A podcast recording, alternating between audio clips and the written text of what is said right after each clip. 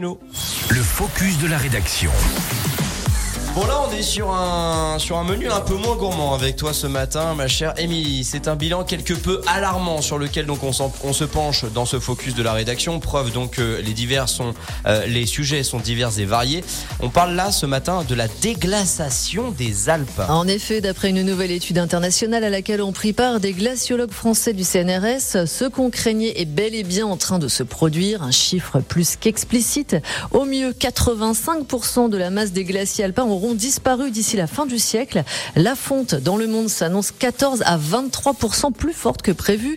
Le Mont Blanc, qui n'est évidemment pas épargné, pourrait encore laisser apparaître de la neige sur les crêtes de son massif à l'été 2100, mais il sera à coup sûr le seul en France à avoir ce privilège. C'est une bonne ambiance. On imagine que cette déglaciation des Alpes aura également d'autres impacts. En effet, si on table en restant optimiste sur une hausse des températures d'1,5 degré, pas moins de 49% des glaciers du monde du moins les plus petits, sont appelés à mourir d'ici 2100, ce qui entraînera inévitablement une hausse de 9 cm du niveau de la mer.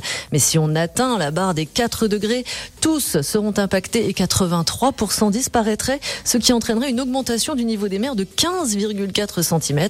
Sans grande surprise, des records ont été battus l'an dernier puisque les glaciers des Alpes et des Pyrénées ont perdu pas moins de 4 à 5 mètres d'épaisseur.